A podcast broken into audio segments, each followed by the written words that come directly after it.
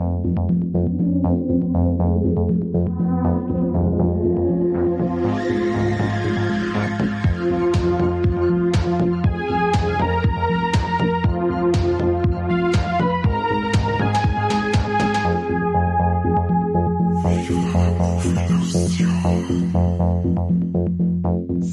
beieinander, wir sind es von Viva la Movilusion und es hört heute unseren Podcast zu dem Film City of God von 2002. Mit dabei ist heute der Corby. Servus. Wir erklären euch jetzt einmal kurz, um was bei dem Film eigentlich geht. Und zwar verfolgen wir in dem Film die Hauptfigur an Bus KP, der versucht aus diesem Moloch aus Gewalt und äh, Armut rauszukommen und, und, verfolgt seinen Traum, dass er ähm, professioneller Fotograf werden kann.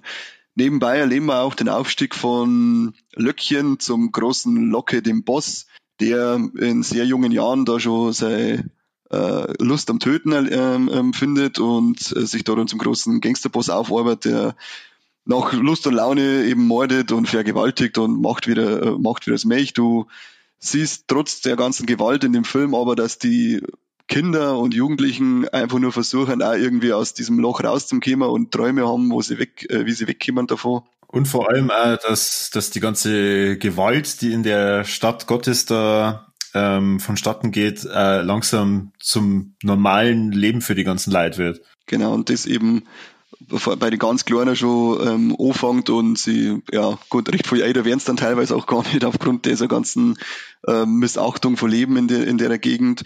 Du hast wenige Ausnahmen wie anscheinend wie diesen Bus der sich da eben versucht äh, dagegen zu stehen und äh, nicht in diesen Sumpf mit äh, eingezogen äh, zu werden, sondern wirklich ein normales Leben verfolgt und versucht Chancen zu ergattern, wie er da rauskommt. Das Ganze gipfelt in einem Bandenkrieg und ja, das ist dann auch schon so äh, das Ende von der Geschichte, weil es wird einfach dann von, neu, äh, von neuen Banden übernommen, die Gewalt und sie geht weiter.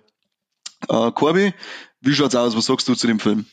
Ja, also ich finde, es ist einer der allercoolsten Filme, wenn es um das ganze äh, Thema geht, wie die Gewalt in Brasilien so in die 60er, 70er ähm, da ausgebrochen ist, wie das abgelaufen ist mit den eigentlich armen Familien und Obdachlosen, die halt dann ausgesiedelt werden in so eine neue Stadt, wo es halt dann schon, wie es du eh schon sagst, äh, Leute gibt, die halt dann da raus wollen, die zur Schule gehen wollen, die normale Arbeit machen wollen, aber halt dann auch einfach diese Banden, die halt dann auch immer größer und mächtiger werden und halt dann auch das Ganze irgendwann so schlimm werden lassen, dass das Ganze ausartet. Aber im Endeffekt geht's ja, wenn, wenn man es unterm Strich nimmt, um die wunderbare Geschichte äh, eines Fotografs. Genau, ja, stimmt. Da, da, das hast gut, das hast gut erkannt, Corby, dass es sich um einen Fotografen handelt.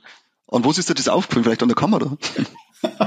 ähm, ja, an der Kamera. Zwischen den ganzen äh, Waffen und Drogen kommt ab und zu einmal eine Kamera vor und äh, zeigt dann auch, wie er eigentlich zu der Kamera kommt, wie er drauf kommt, dass er überhaupt äh, Fotograf werden will. Und das Ganze könnte eigentlich auch in der heutigen Zeit in äh, irgendeiner Großstadt äh, vonstatten gehen, halt vielleicht nur mit weniger Gewalt. Meinst du? Weiß nicht. Also ich bin jetzt kein Fotograf, ich weiß auch nicht, wie die Fotografen lernen mittlerweile vonstatten gehen, aber wahrscheinlich nicht so. Nein, ich glaube auch nicht. Uh, der Regisseur Fernando Meireles, ich hoffe, ich sage den Namen richtig, weil mein Portugiesisch ist relativ uh, durchwachsen, muss ich sagen. Ansonsten soll er sich bitte melden und sich beschweren. Ja, genau, er kann sich ja gern beschweren, dass ich ihn richtig ausgesprochen habe, dann soll er es mal lernen. Auf alle Fälle, der Typ sagt, er hat, äh, er ist eigentlich kein Fan von Gewaltdarstellungen in Filmen, hat aber meiner Meinung nach in dem Film vor allem äh, gezeigt, dass er ähm, trotzdem ein Händchen dafür hat, Gewalt krass darzustellen, weil durch die Art und Weise, wie gefilmt wird, diese ziemlich unruhige Kamera, äh, die ständig ziemlich hektisch rumwackelt äh, und immer voll draufhält, ähm, wirkt der Film richtig roh. Ähm, es werden Kinder hingerichtet, es gibt Vergewaltigungen. Ich finde, äh, für einen, der sagt, äh, Gewaltfilme sind nicht unbedingt seins, hat er doch ein gutes Äugchen, ähm, wie man die darstellt. Ja, auf jeden Fall. Beziehungsweise vielleicht hätte mir einfach keiner gesagt, was so Tabuthemen sind für so manchen Blockbuster-Film. Ja, wobei. Wobei es weniger, es ist kein Blockbuster, es ist, ähm Genau, das wollte ich gerade sagen, wir bewegen uns da glaube ich nicht stark im Blockbuster-Milieu. Äh, die Machart von dem Film äh, finde ich sehr ähm, erwähnenswert. Er hat ja ähm, ich weiß nicht wie viel, aber relativ wenig professionelle Schauspieler gecastet und ähm, den Hauptcast ähm, hat er an die Kinder aus diesen Slums ähm, vergeben. Das sind so ungefähr 2000 äh, Leute zu, so einem, äh, zu dem Casting eingeladen worden und 200 davor hat er dann gecastet. Die haben dann über ein paar Monate äh, Theater-Schauspielkurs gekriegt mit dem Hauptaugenmerk auf Improvisation. Die haben dann auch keine äh, Drehbücher lesen dürfen, sondern sind nur so emotional und ähm, körperlich auf die nächsten Szenen vorbereitet worden und äh, haben das dann hauptsächlich improvisiert, was da drinnen äh, passiert, was für mich zumindest manche der komisch wirkenden äh, Dialoge erklärt. Ähm, aber ansonsten einen sehr großen ähm, Anteil an eben dieser äh, rohen Gewaltdarstellung und an, die, an, an dieser Ehrlichkeit, sage ich jetzt mal, in den, in den Szenen äh, ähm, ausmacht. Also ich finde eigentlich schon, dass das ziemlich authentisch rüberkommt. Wahrscheinlich ist das halt mitunter ein Grund ja, es sind ein paar Dialoge dabei, wo man halt vielleicht sich denkt, okay, das bräuchte man jetzt nicht. Aber ansonsten, de, der Film, das kann genauso gut irgendwie eine richtig gute Doku sein, wo es halt zufällig immer wieder diese Handlungsstränge eingefangen haben. Hm, ja.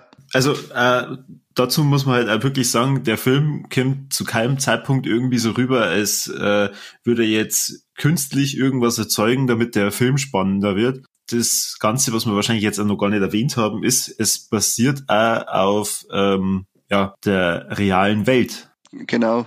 Also das Drehbuch orientiert sich an einen Roman von dem Paulo Linz, der Buscapé, glaube ich, ist aber für den Film ähm, in, äh, in Vordergrund gesetzt worden. Das ist im Roman jetzt zum Beispiel nicht so, aber gut, wann ist es schon eine 1 zu 1 Verfilmung von einem Roman? Was auch ziemlich geil gemacht äh, war, also weil ich aber vorher schon mal zu der Kameraarbeit ein bisschen was gesagt, dass diese ziemlich hektisch äh, ähm, ist, aber nicht negativ, eben dadurch ziemlich viel äh, äh, rüberbringt.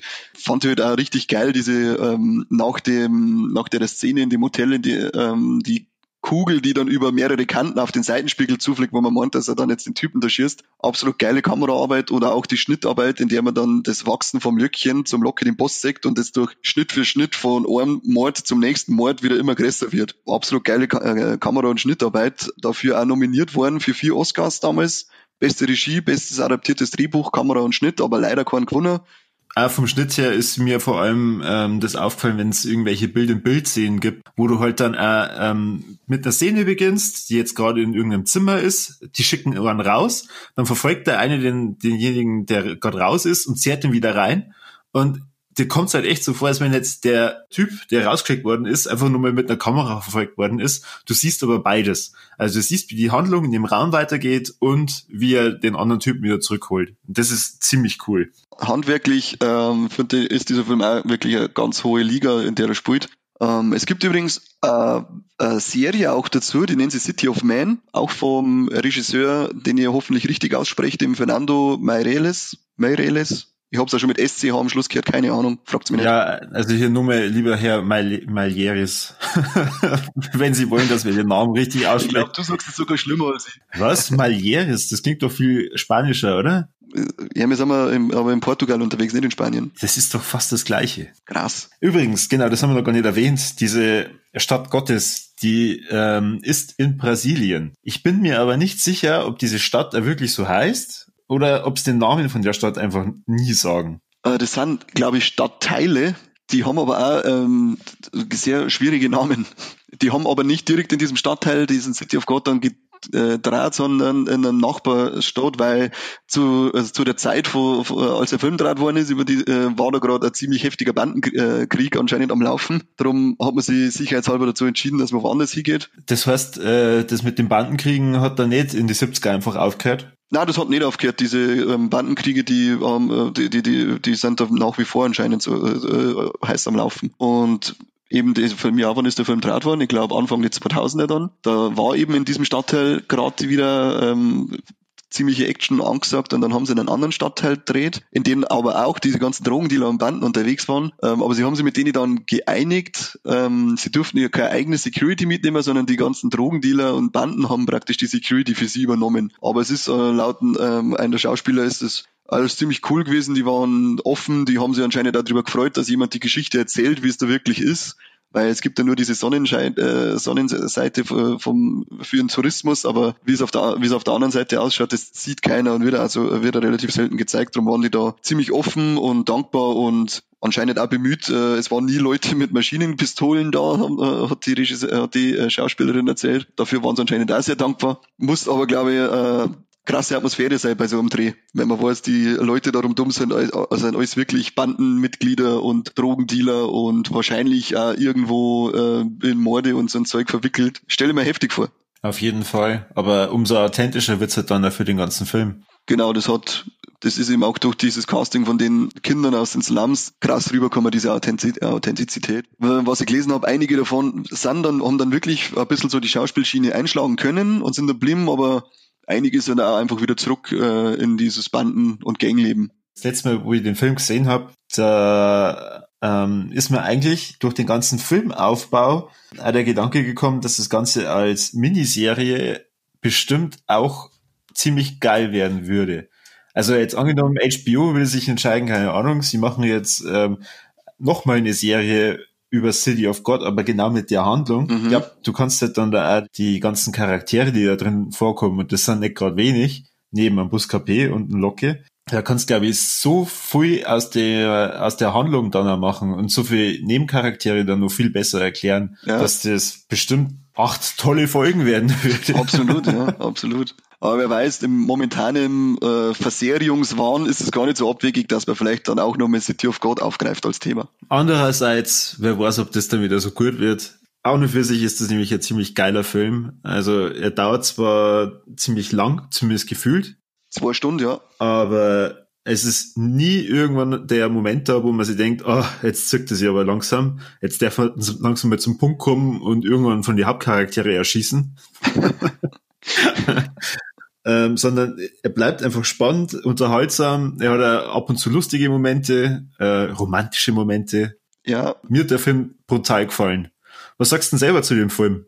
Absolut, also ich habe jetzt die Woche erst zum ersten Mal gesehen und für mich ein absolut grandioser Film, der eben, wie du jetzt schon gesagt hast, zwischen der ganzen äh, Gewalt und dem ganzen Elend dann wieder so schöne Szenen dabei hat, in der es halt dann auch um Freundschaft, äh, Liebe und Romantik geht, die das Ganze ein bisschen aufhellen und ein bisschen Licht in die ganze Finsternis einbringen, wie, bringt, wie man es so schön sagt. Aber ansonsten eine glatte Empfehlung, wer den Film noch nicht gesehen hat, sollte ihn auf alle Fälle anschauen, der ist nämlich Weltklasse.